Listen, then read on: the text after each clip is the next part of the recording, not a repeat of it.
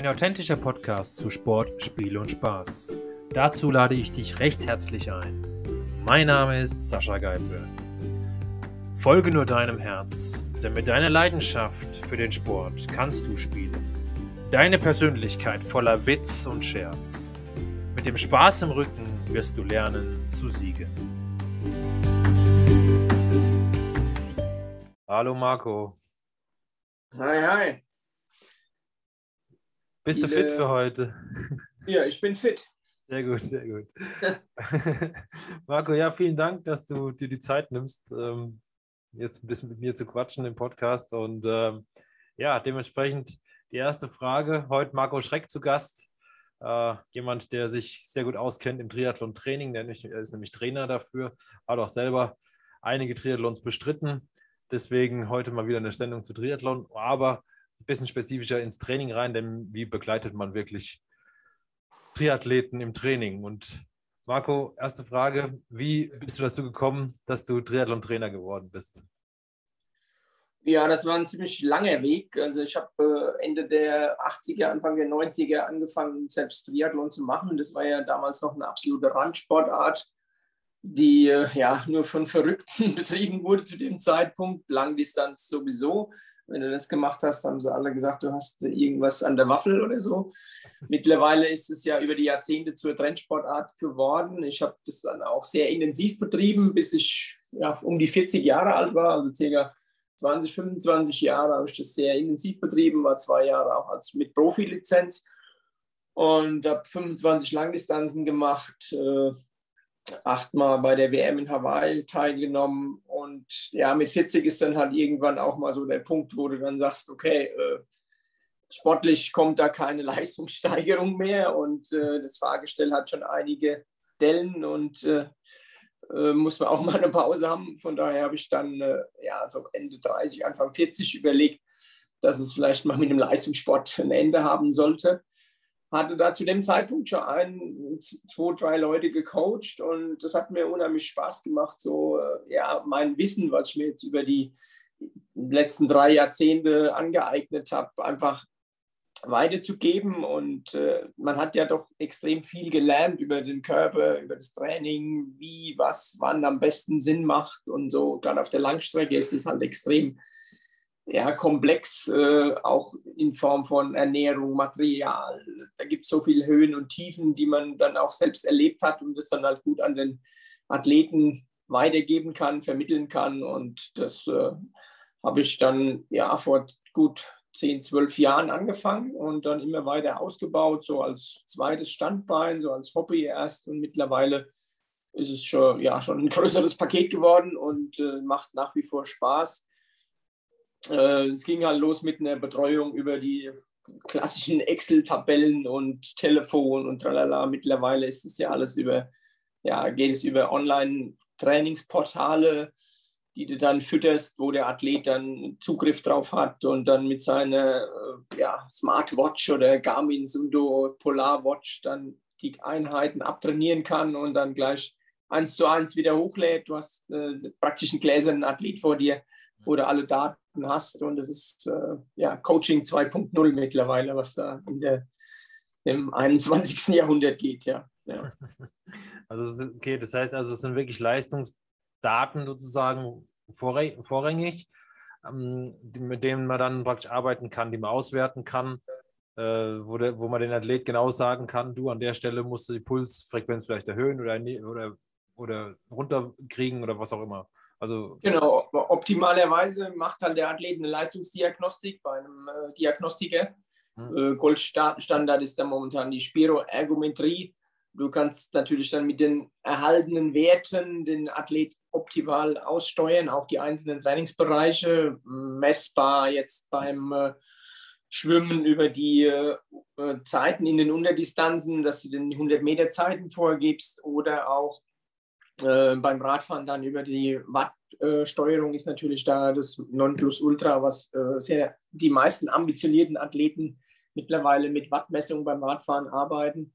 Beim Laufen geht es dann auch über Puls oder Geschwindigkeitsvorgaben oder halt mittlerweile gibt es da auch schon Wattmesser für die Laufschuhe. mhm. okay. Okay, was misst man beim, was müsste man, was misst man beim Laufschuh? Was heißt denn Watt? Den, den Abdruck oder was misst man da? Ja, ich denke mal, das geht, äh, ich habe mich da noch mit so tief noch nicht beschäftigt, aber das geht über Beschleunigungssensoren, die am Schuh befestigt werden. Mhm. Und da generieren sie dann über, ja, über das Gewicht, über die Beschleunigung, über die Geschwindigkeit äh, die erreichte Wattzahl. Also da gibt es momentan nur ein, zwei Hersteller. Das ist noch ein Kinderschuhen. Und beim Radfahren ist es natürlich einfacher über diese Dehnmessstreifen. Da hast du wirklich äh, ja, die gemessene Wattleistung. Mhm. Beim Laufen ist das alles noch so ein bisschen vage, ob das alles so passt oder stimmt. Aber es gibt äh, schon ein, zwei Anbieter oder Hersteller, die das jetzt machen mit, über die Schuhe, ja, über diese, ja, so ein kleiner Schuhsensor, der dann praktisch angebracht wird. Mhm. Mhm. Okay. Okay, spannend. Ähm, jetzt mal äh, noch mal ein bisschen bei, in deine Vergangenheit zurückgehen. Hawaii. Ich meine, es ist ja, glaube ich, so der Traum von einem, von einem Triathleten, das mitzuerleben. Du hast es jetzt achtmal miterleben dürfen, hast du gesagt. Ähm, ist es wirklich so eine Faszination? Nimm uns doch mal ein bisschen mit auf die Reise, wie, wie das da so ist vor Ort, was, was passiert und, und so weiter. Ja gut, der ganze Mythos Hawaii ist natürlich äh, schon noch immer noch sehr präsent im ganzen Triathlonsport. Viele, also bei mir war das damals so und es ist heute auch immer noch so, dass einige den Triathlonsport anfangen mit dem Hintergrund, ich möchte einmal da in Hawaii starten. Das ist schon, ja, die, die Amis haben den Mythos natürlich gut geschürt und die können das auch gut vermarkten. Das ist, ist aber schon ähm, sagen wir mal, endgeil, diese ganze Geschichte da. Das ist schon sehr, sehr, sehr cool organisiert und äh, was den ganzen Mythos natürlich schürt, sind diese, sind diese Inseln einfach. Erstmal als Europäer sich zu qualifizieren ist ziemlich äh, schwierig, weil die Leistungsdichte in Europa sehr äh, hoch ist und du hast wenig äh, Möglichkeiten im Jahr. Also jetzt, äh, damals war es ja nur der äh, Ironman äh, Europe in Rot, den ja jetzt, der jetzt Quelle Challenge heißt, der in den, ja, bis zu den 2000er Jahren die Quali-Möglichkeit in äh, ja, Festland Europa möglich gemacht hat. Äh, alles andere ging dann entweder Lanzarote oder ja, es gab dann später den Klagenfurter Ironman für die Quali. Mittlerweile gibt es einige Rennen, in, in Nizza gab es noch, oder gibt es einige Rennen, eine Handvoll, die man sich in Europa qualifizieren kann. Äh, die, ja, das hängt ziemlich hoch, diese Latte. Man muss dann schon in der Altersklasse ziemlich vorne sein, mindestens mal Top 3, dass du da einen Qualiplatz äh, ergattern kannst. Und das ist schon mal das Erste, was natürlich das so ein bisschen elitär macht.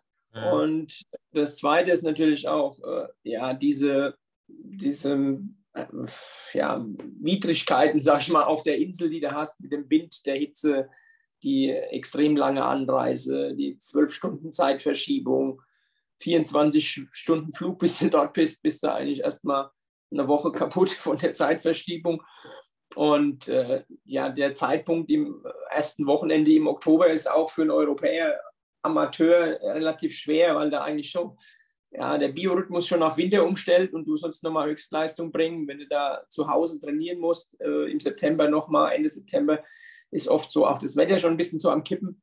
Das äh, ist natürlich eine riesige Herausforderung, erstmal gesund ohne Erkältung auf die Insel zu kommen und äh, da am Start zu stehen.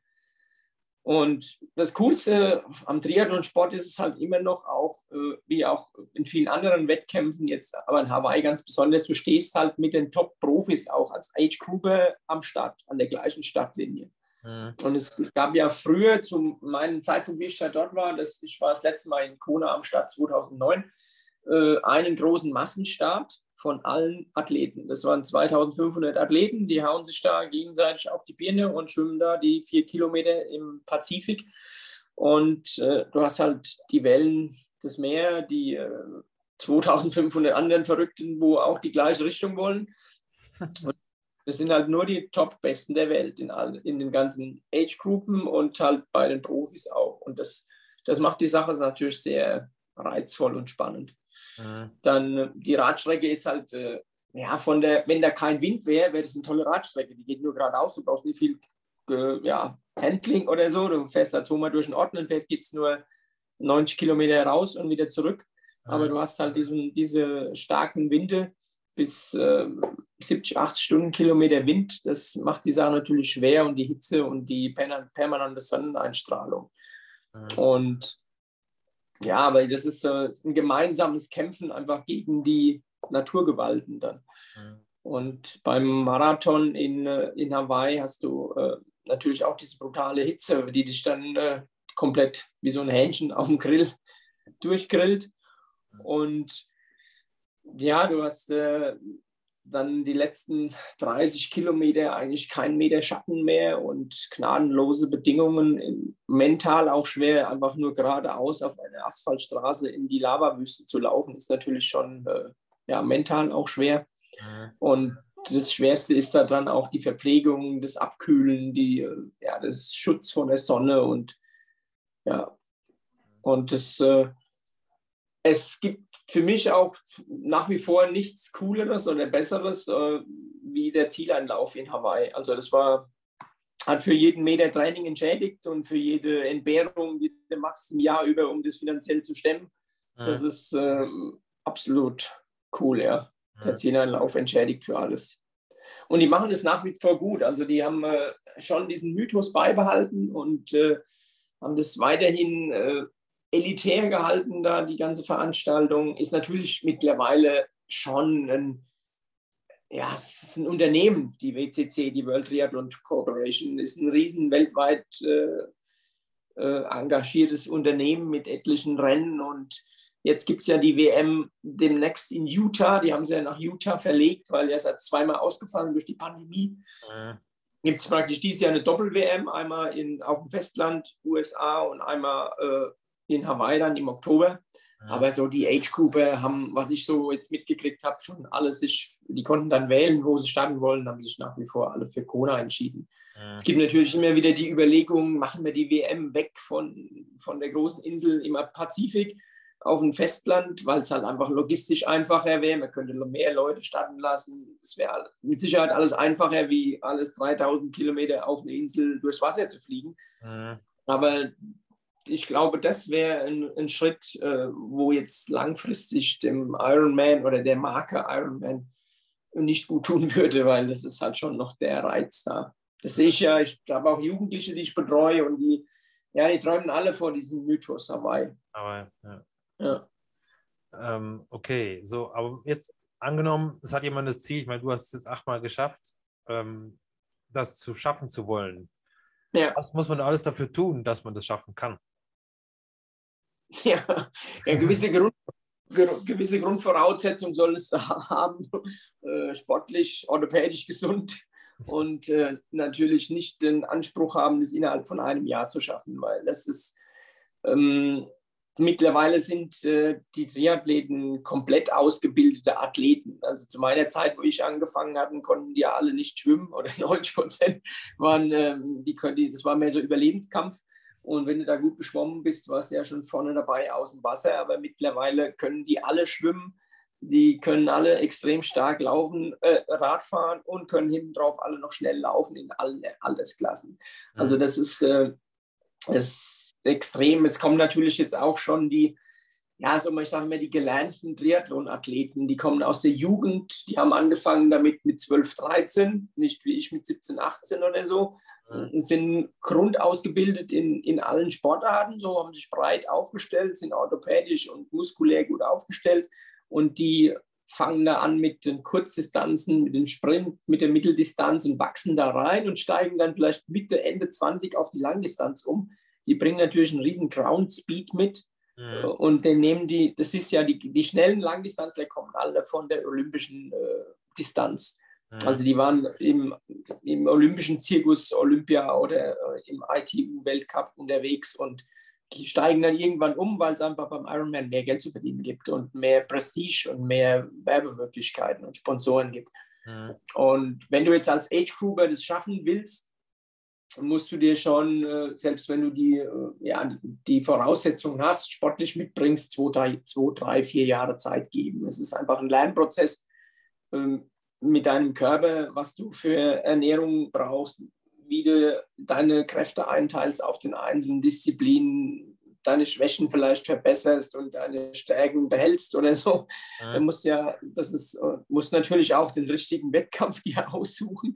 Wenn du die Möglichkeit hast, über einen großen Teich zu fliegen, ist es teilweise bei den nordamerikanischen Rennen ein bisschen leichter, würde ich nicht sagen, aber die Chancen sind ein bisschen höher, dass du da einen Platz kriegst, weil es einfach mehr Plätze gibt und die Leistungsdichte nicht so hoch ist. Also in, bei uns in, in den europäischen Rennen ist einfach die Leistungsdichte nee, enorm hoch. Also wenn ich jetzt Südafrika angucke, das war das letzte Rennen vor zwei Wochen, da hat ein äh, Freund von mir die Altersklasse 50 gewonnen. Gut, das Schwimmen ist ausgefallen, aber er hätte dann äh, trotzdem in der Allesklasse 50 nochmal unter 10 Stunden gewesen. Und das ist schon, äh, also mit 9,45, 9,50 in der Allesklasse 50. Mhm. Männer ist es schon nicht langsam. Ja. Südafrika ist auch kein langsames Rennen.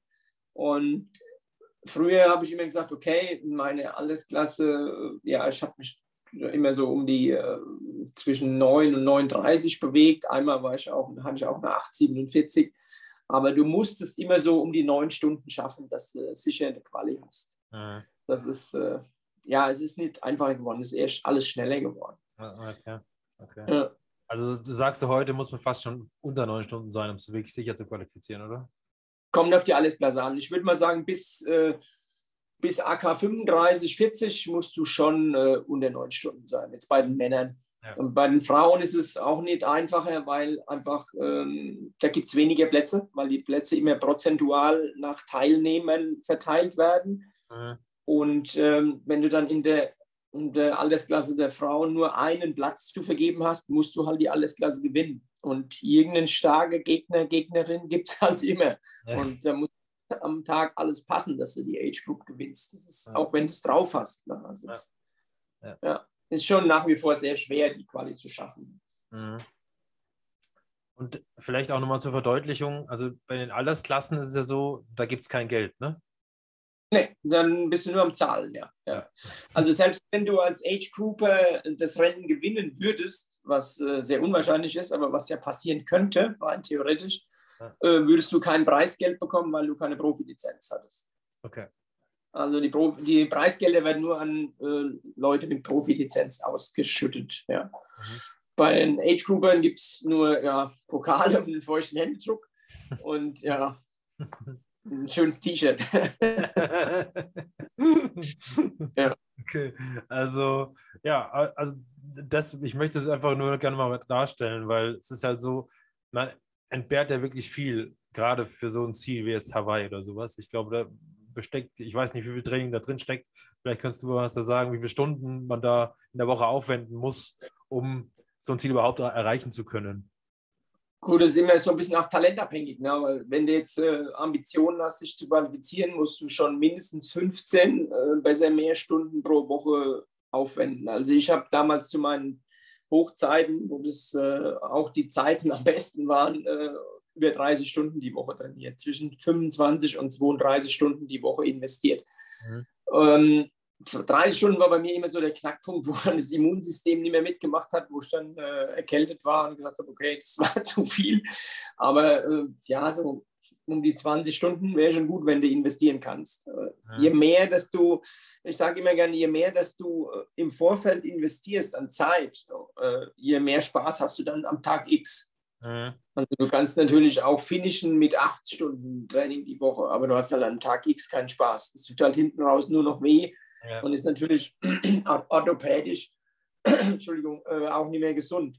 Mhm. Und äh, wenn du die ganze Stützmuskulatur, Sehnenbänder, Knorpel, tralala, darauf vorbereiten willst, musst du halt einfach extrem viele Stunden investieren. Mhm. Und das ja, okay. geht halt nur über die Zeit.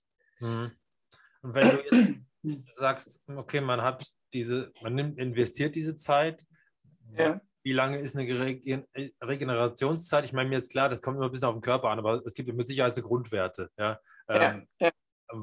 die man mindestens haben sollte, um dann wieder am nächsten Tag wieder zu trainieren zu können oder auch optimal trainieren zu können.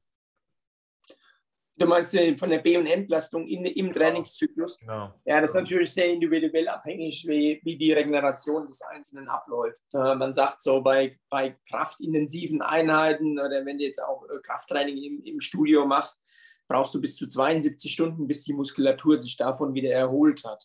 Das, wenn du jetzt eine Grundlagenausdauerfahrt machst, äh, auf dem Rad, äh, flach irgendwo am Fluss die Ende scheiße, blattfest äh, und nur Grundlage machst, dann kannst du auch fünf Stunden trainieren und am nächsten Tag wieder. Aber das, das ist halt immer sehr individuell abhängig von der Belastungsintensität in der Einheit. Ja. Und von deinem Körper und von deiner von deiner, äh, ja, von deinem sportlichen Background, was einfach dein Körper gewohnt ist, wegzustecken und was nicht. Ne? Und wie gut, dass du dich ernährst, wie gut das Schlaf ist das Wichtigste für die Regeneration überhaupt. Mhm. Genügend. Flüssigkeit in, äh, in, Form von Wasser und, und äh, Fruchtsäften. Mhm. Und äh, ja, und der Schlaf. Das ist ganz, ganz wichtig. Das, was bei den meisten halt fehlt. Wenn du dann den Job noch dazu packst, ja. Und jemand eine 40-Stunden-Woche hat und eine 20-Stunden-Trainingswoche und noch eine Family mit Kids vielleicht, äh, wird es dann meistens am Schlaf geknabbert. Und äh, wenn das eine mental durchsteht, das, alle, das ganze Programm, und dann aber nur fünf Stunden schläft äh, am Tag oder sechs, dann wird sich das in Summe der Tage, Monate dann irgendwo in eine Überlastung, Burnout oder Infekt, äh, weil einfach der das Immunsystem das einfach nicht mehr schafft. Mhm. Also da sagst du mindestens sieben Stunden Schlaf dann wahrscheinlich. Eher mehr. Eher mehr. Also ich, ich zwischen acht und sieben Stunden sollte man schon haben, ja. Eher acht, neun Stunden, wenn man die Möglichkeit hat. Mhm. Okay. okay. Also die, ganzen, die ganzen Prozesse von der Regeneration, von den Stoffwechselprozessen laufen halt am besten und am schnellsten im Schlaf ab. Mhm wenn du dann erst um 12 im Bett gehst und dann um 5 wieder auf der Rolle sitzt äh, im Keller, es äh, geht halt nur bedingt lange gut. ja. Das stimmt. Wahrscheinlich sprichst du auch ein bisschen aus eigener Erfahrung, oder? Das wahrscheinlich, wie hast du das gemacht für dich? Ja, gut, ich äh, bin äh, schon seit 30 Jahren in der Gastronomiebranche und habe damals, wie ich beschlossen hatte, ich will den Sport sehr intensiv betreiben, bin ich äh, als Partner in so eine Straßenpizzeria eingestiegen, die ich heute auch noch habe und habe dadurch mir sehr viel Zeit geschaffen tagsüber. Also ich habe dann trainiert von äh, morgens um acht bis mittags um drei und bin dann um vier ins Geschäft gegangen und habe da gearbeitet bis um zehn. Mhm. Mittlerweile ich, äh, bin ich Ü50 und habe mir schon das äh, Arbeiten ein bisschen reduziert in der Pizza, weil ich ja auch das, das andere Unternehmen noch habe mit der Trainingsgeschichte. Mhm. Aber zum damaligen Zeitpunkt habe ich halt nur gegessen, geschlafen, trainiert und gearbeitet. Also das, ja, da war natürlich auch noch keine Family da, keine Kids, kein Haus und außenrum wenig. Mhm. Von daher äh, ist das machbar, das kann man mal ein paar Jahre machen. Aber ich hatte halt den großen Vorteil, dass ich in Anführungsstrichen nur abends gearbeitet habe, dass ich auch im Winter das Tageslicht fürs Training nutzen konnte. Ja. Ja. Und ich konnte morgens ausschlafen. Also ich bin auch trotzdem, dass es Gastronomie ist, trotzdem spätestens um elf im Bett gewesen, habe dann bis sieben, acht Uhr geschlafen oder ja, manchmal auch nur bis halb sieben und habe dann, bin dann um sieben im Schwimmbad gewesen oder halb acht. Ja. Und dann konnte ich dann äh, um elf die zweite Einheit trainieren bis um äh, 14, 15 Uhr, dann noch was gegessen und dann wieder arbeiten gegangen. Und so halt über die sieben Tage durchgearbeitet. Ja. Okay.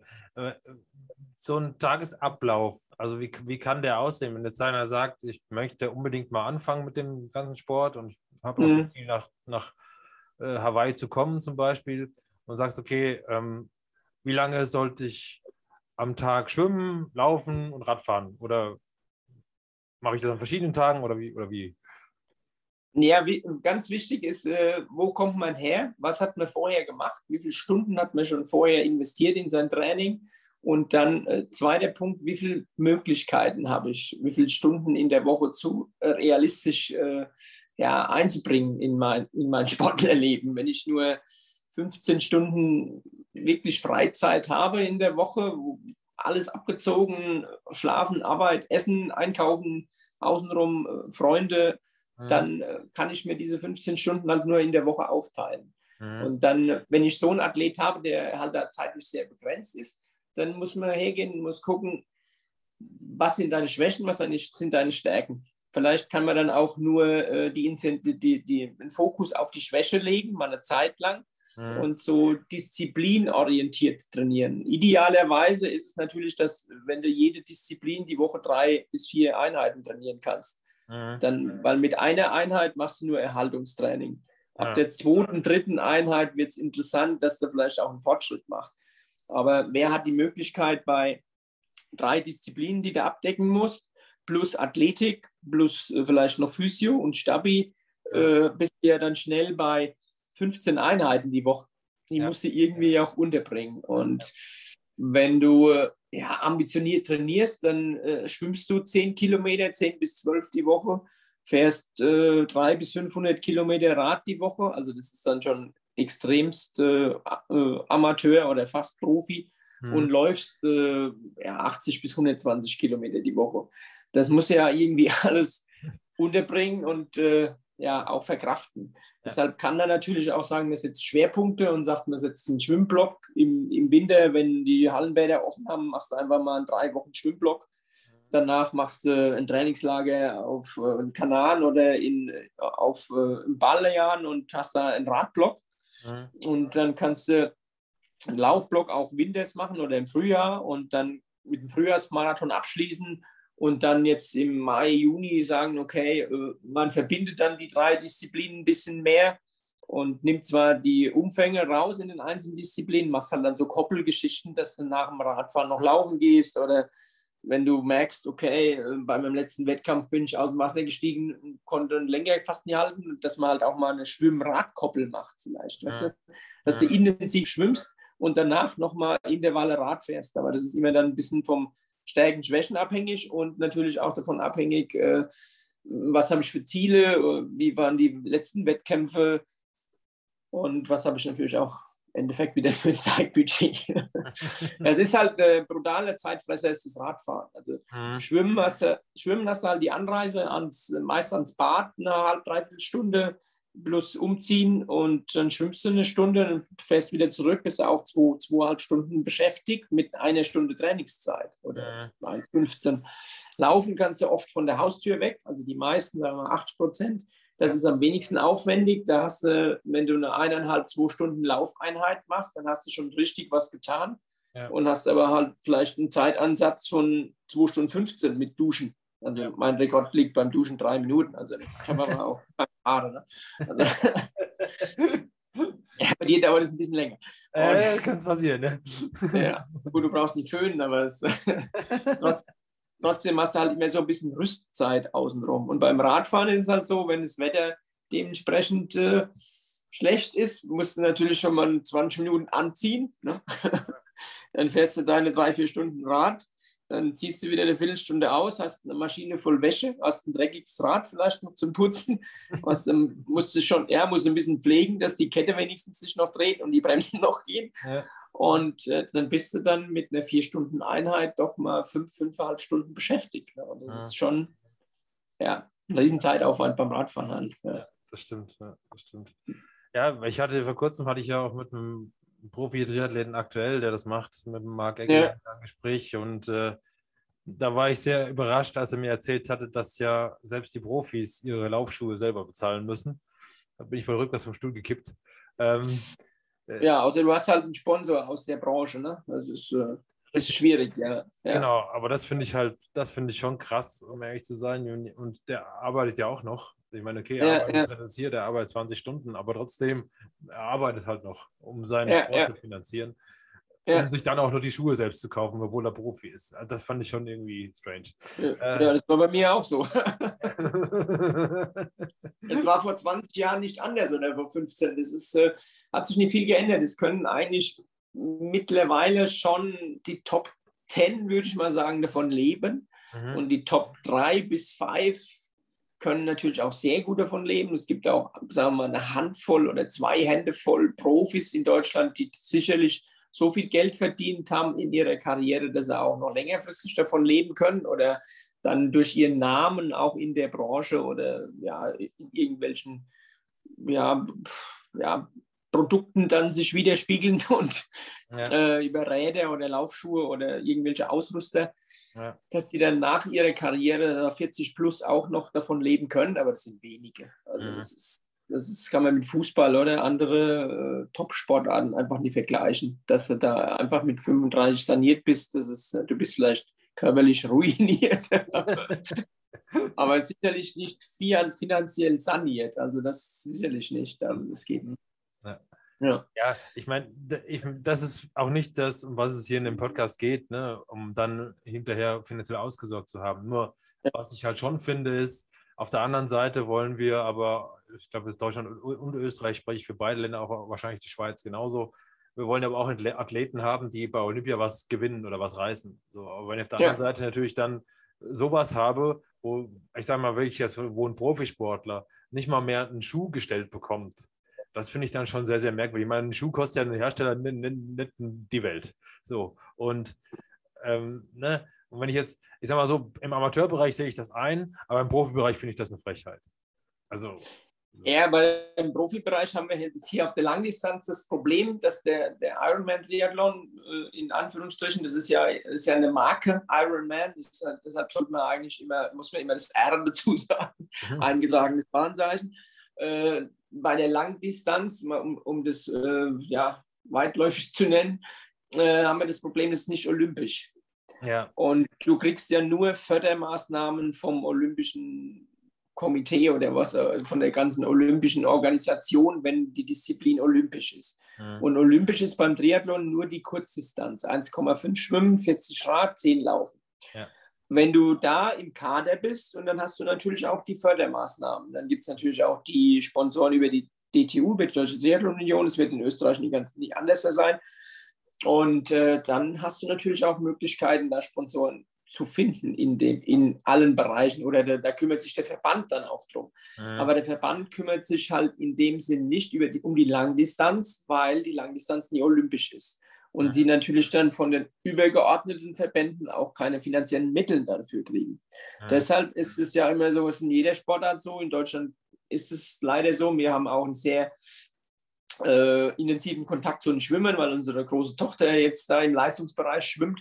Ja. Und äh, das geht halt auch nur, wenn die Zeiten so gut sind, dass du wirklich die äh, Normen, die der Verband festlegt für die WM, für die Olympianormen, wenn du die schaffst. Sonst, sonst fällst du da durch jegliches Raster. Die Schwimmer sind dann noch schlechter aufgestellt von den äh, Sponsormöglichkeiten wie ein Triathlet. Weil ja. wo will jetzt ein Schwimmer irgendwelche Werbung platzieren? Ne? Also die dürfen oft, dürfen oft gar nicht die Anzüge irgendwie beschriften. Mhm. Und weil es ja mhm. vom Verband äh, die Sponsoren vorgegeben sind, ist ja beim, bei, wenn du jetzt für die DTU startest, ähnlich. Also da musst, musst du ja auch als Age Grouper, wenn du jetzt bei der deutschen Meisterschaft startest oder du startest jetzt in Zofingen bei der Duathlon WM in der Schweiz, dann hast du, äh, kannst du ja auch dir das Nationaltrikot kaufen.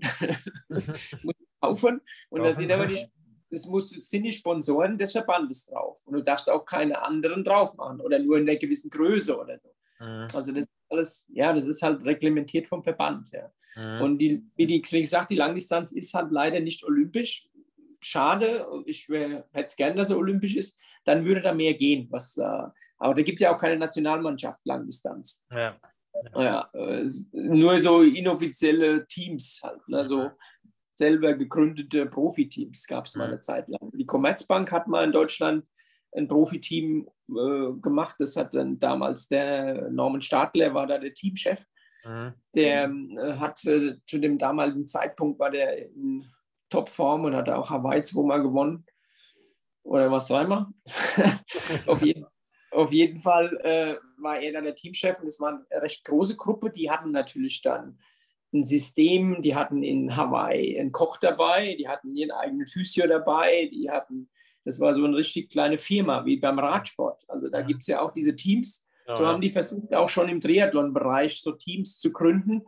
Mhm. Wobei das mit den Triathleten immer sehr schwierig ist, weil es ist ja ein Einzelsport und der Triathlet an sich ist sehr, in der Regel sehr egoistisch, weil er ja für sich kämpft und auch gegen die anderen und nicht in einem Team arbeitet. Mhm. Ja, und das ist beim Radsport wieder anders. Die fahren schon für einen, aber gemeinsam für einen. Ja. Das gibt es ja im Triathlon-Sport nicht.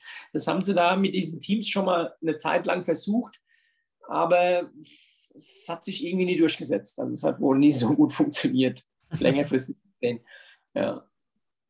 Jetzt gibt es ja über diese, gibt ja so eine Profivereinigung, also so eine weltweite Profivereinigung, wo sich die Profis zusammengeschlossen haben zu einer Vereinigung, äh, um einfach den, äh, ja, ihre eigene Probleme darzustellen und vielleicht auch so ein bisschen Sprachrohr zu haben gegenüber den Verbänden und gegen den Großveranstaltern. Mhm. Und PTO heißt das Teil. Und ähm, wenn du da als Profi halt da Mitglied bist, hast du dann schon, denke ich mal, auch andere Möglichkeiten, mal so dich darzustellen, auch Sponsoren äh, ja, zu präsentieren und so. Das ist vielleicht eine gute Maßnahme, dass da so eine Profivereinigung jetzt gibt. Mhm. Ja. Ja. Aber das Sponsoren gewinnen ist, denke ich mal, nach wie vor genauso schwer wie vor 20 Jahren. Also das ist ja. ja. Ja, also Und das wird wahrscheinlich nie anders. ja, also ich meine, also das finde ich halt, wie gesagt, ich meine, dadurch, dass ja mittlerweile, ich sag mal, Triathlon kein Rand, es ist zwar noch eine Randsportart, aber von der Masse, die es macht, ich glaube, sind es ja auch vor allem, ich glaube, im deutschsprachigen Raum überhaupt oder im europäischen Raum relativ viele, die das wirklich machen. Sonst wäre die, sonst wär die Leistungsdichte ja auch nicht so groß. Ja, also ich, ich schätze mal so eine Zahl zu nennen, so in Deutschland vielleicht 50.000, die Triathlon äh, ja, ambitioniert betreiben. Ja. Davon, davon vielleicht ja, schon fast an die 30.000, die auf die Langstrecke gehen. Mhm. Die oder die schon mal eine gemacht haben oder die vielleicht in Zukunft mal eine machen möchten oder so. Also mhm. da ist schon äh, Potenzial vorhanden. Das du ja auch an der Menge der äh, Anbieter von ja, so Geschichten wie ich mache, wie Training oder so, gibt es ja auch sehr viele mittlerweile. Mhm. Oder auch die Leistungsdiagnostiker, die schießen ja auch aus dem Boden wie die Pilze. Mhm. Und das würde ja nicht passieren, wenn kein Markt dafür da wäre. Also das, da ist schon ein Riesenmarkt da. Und gut, im Trainerbereich ist es, äh, ja, da ist es halt viel auch Mundpropaganda, dass du dann da äh, Kunde bekommst oder einen Athleten bekommst, der da mit dir zusammenarbeiten will. Und da kommt es ja auch natürlich auch viel auf die ja, auf die äh, Gemeinschaft an Trainer, Athlet, das muss ja passen. Die, die, einfach die, der Draht zum Athleten muss passen. Du kannst ja nie irgendjemand betreuen, mit dem du nichts anfangen kannst. Also das ist schon ein bisschen individueller, aber du siehst ja an dem Markt, was an Fahrrädern geht und was an Laufschuhen verkauft wird, dass da schon ein Riesenmarkt da ist. Ja. Wobei im, im Radbereich ist natürlich, wenn man den Rennrad-Triathlon-Bereich äh, hernimmt, im Vergleich zum kompletten Fahrradmarkt, den es deutschlandweit gibt, sind es zwei oder drei Prozent von den kompletten Rad, Rad, Rädern, die verkauft werden, was Rennrad oder Triathlon ist. Mhm. Also es ist für den Hersteller immer noch ein Hobby. also die verkaufen, was weiß ich, 80.000 E-Bikes und äh, 500 Rennräder oder so. also das ist äh, ja. und der, der Rest geht in Mountainbikes weg. Also der, früher war es halt so, Mountainbike war die Masse und ja. dann kam, äh, oder, oder vielmehr das, dieses Trekking-Bike, dann das ja. Mountainbike und jetzt kommt halt das E-Bike ist die Masse, aber das Rennrad, auch wenn es wir cool finden oder ja. das Triathlonrad cool finden, wir denken, wir sind die Einzigsten, wo jetzt da äh, auf dem Markt unterwegs sind und wir brauchen da jetzt äh, die Innovationen und günstige Preise und lalala. Es ist halt leider nicht so. Wir sind halt nur eine Nische für, für die Industrie. Für die Industrie, ja. Ja, und das macht dann die Sache natürlich auch schwierig. Ne? Ja. Sieht man ja mit dem Nachschub von Ketten- und Ritzelpaketen jetzt. Gut, ich glaube, aktuell hat die Fahrradbranche allgemein ein Problem, aber ja. Also das ist ein anderes Thema. Ja, ja. Ähm, ja also das, ich würde gerne mal so, vielleicht, wenn wir so langsam Richtung Schluss kommen, mal darauf eingehen, wie ähm, baust du ein Training auf? Also wenn jemand zu dir kommt ähm, und fragt dich und sagt, ach, Marco, ich habe noch nie Triathlon gemacht. So, erzähl mir mal, was, was mache ich denn jetzt? Wie fange ich ihn an? Okay. Gut, wenn ich so jemanden habe, der noch nie Triathlon gemacht hat, dann schicke ich erstmal zu meiner Frau in den Schwimmkurs. Also, das, dass man erstmal sehen kann, der überhaupt 1000 Meter kraulen, ohne abzusaufen. Das ist schon mal das Wichtigste, dass er erstmal die äh, die Technikformen erlernt. Ne? Mhm. Dann muss man sich angucken, den Mann wie oder die Frau, wie ist er athletisch äh, aufgestellt äh, von der Grundsportlichkeit, äh, wie ist so die Laufdynamik, äh, äh, sind da orthopädische Schäden zu erwarten, wenn man den 10 Kilometer laufen lässt, den Athletin oder die Athletin. Und dann wie grundsätzlich das Training nämlich so aufgebaut, dass ich mir erstmal wirklich sagen lasse, was hast du für ein Zeitbudget, was hast du vorher getan, wo willst du hin, wo kommst du her, was hast du für einen Sport vorher gemacht. Und dann muss man natürlich das Training immer so aufbauen, dass man eine B- und Entlastung macht. Also das sind die Grundprinzipien, dass du einfach, viele machen halt den Fehler, ja, ich mache Sport, ich mache schon immer Sport, aber ich mache immer gleichen Sport. Also das ganze Jahr über trainieren die, was weiß ich, zehn Stunden die Woche, das jede Woche, immer die gleichen Einheiten. Da wirst du nie eine Verbesserung hinbekommen, weil du einfach keinen Trainingsreiz setzt und keine Entlastung hast für den, für den Körper die Möglichkeit nicht gibst, äh, das dann in eine Verbesserung umzusetzen. Also du brauchst einen Trainingsreiz über zwei bis drei Wochen aufgeteilt in Belastungswochen ja. ähm, mit einer Regenerationswoche danach. Äh, der Klassiker ist halt der Dreier-Einser-Block, dass du drei Wochen ansteigend Belastung trainierst und eine Woche eine Regener Regenerationswoche machst.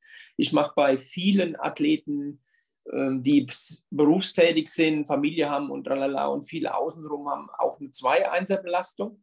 Ist vielleicht laut dem Lehrbuch nicht so optimal, aber vielleicht für den Athleten viel besser zu handeln, weil er einfach nur zwei Wochen äh, die hohe Stundenanzahl hat und dann wieder eine Woche hat, um sich um andere Dinge zu kümmern, wie Familie und was dann so außenrum noch zu tun ist. Mhm. Und da, da, schneller wieder vom Kopf her auch an der Entlastungswoche ist. Äh, vom Training her ist die 3-1er immer noch, finde ich, die beste. Also das habe ich auch an mir gemerkt. Ich habe verschiedene Systeme ausprobiert. Ich habe auch schon 10-5 trainiert, also ich zehn Tage voll durchbelastet habe und fünf Tage entlastet habe. Äh, 3-1 ist der 3-1er Block ist immer noch vom Training her, finde ich, das Beste, vom Trainingsreiz her.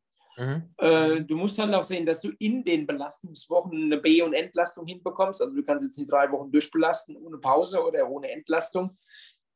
Es geht beim Triathlon recht gut, weil du kannst ja in der Belastungswoche auch einen Entlastungstag machen mit nur einer Schwimmeinheit in Anführungsstrichen. Mhm. Ich war vor einer halben Stunde beim Athleten, äh, der äh, vom Laufen kommt und eigentlich ein Triathlonsport erst vor einem Jahr oder so angefangen hat.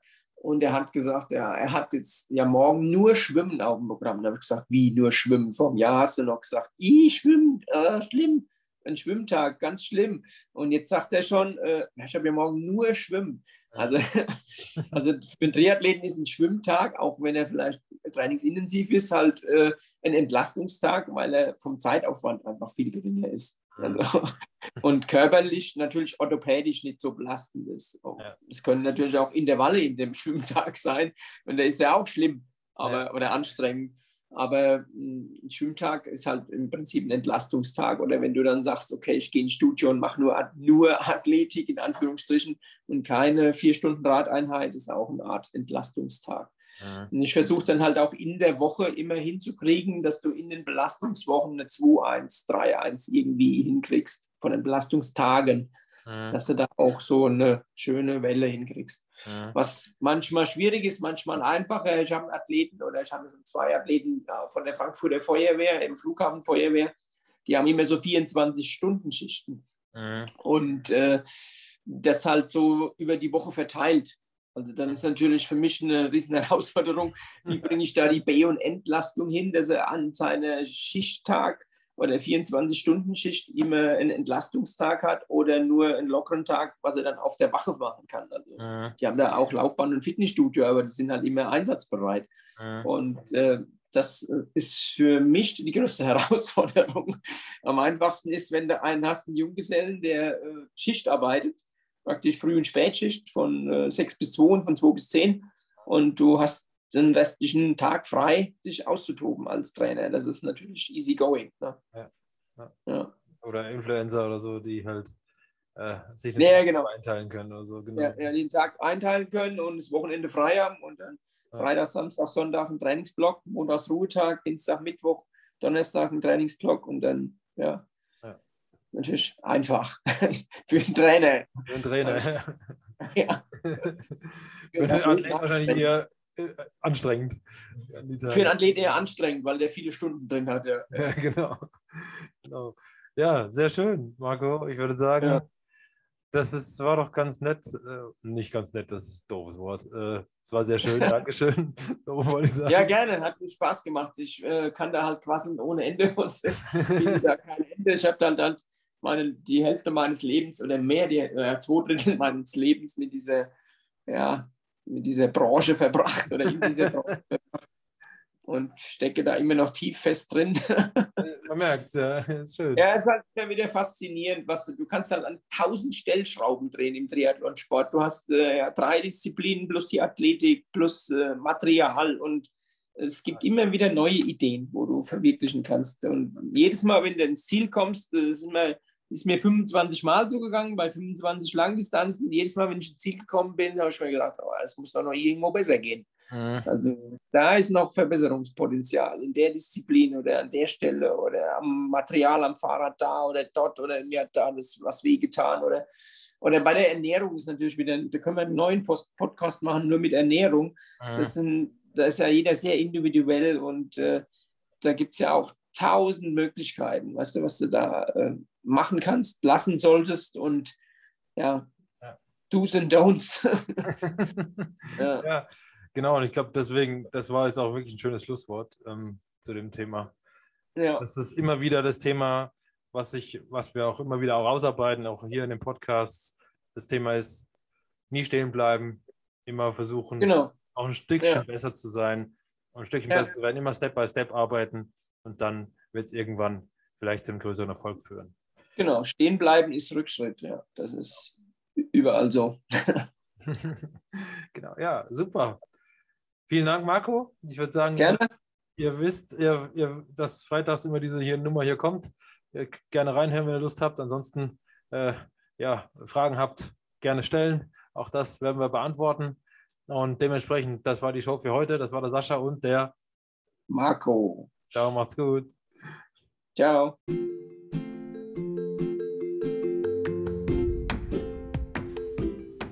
Sport spielt Spaß, der Sascha Geipel Podcast. Ihr findet mich auf Xing, LinkedIn und Twitter. Das sind meine Social Media Kanäle. Ihr könnt mich gerne anschreiben und mir Nachrichten hinterlassen, sodass wir in einem regen Austausch sein können. Spüre deine Leidenschaft. Lass dich ankommen im Hier und Jetzt. Fühle deine Sportbereitschaft, bis du dich hingibst dem Spiel und Spaß bis zuletzt.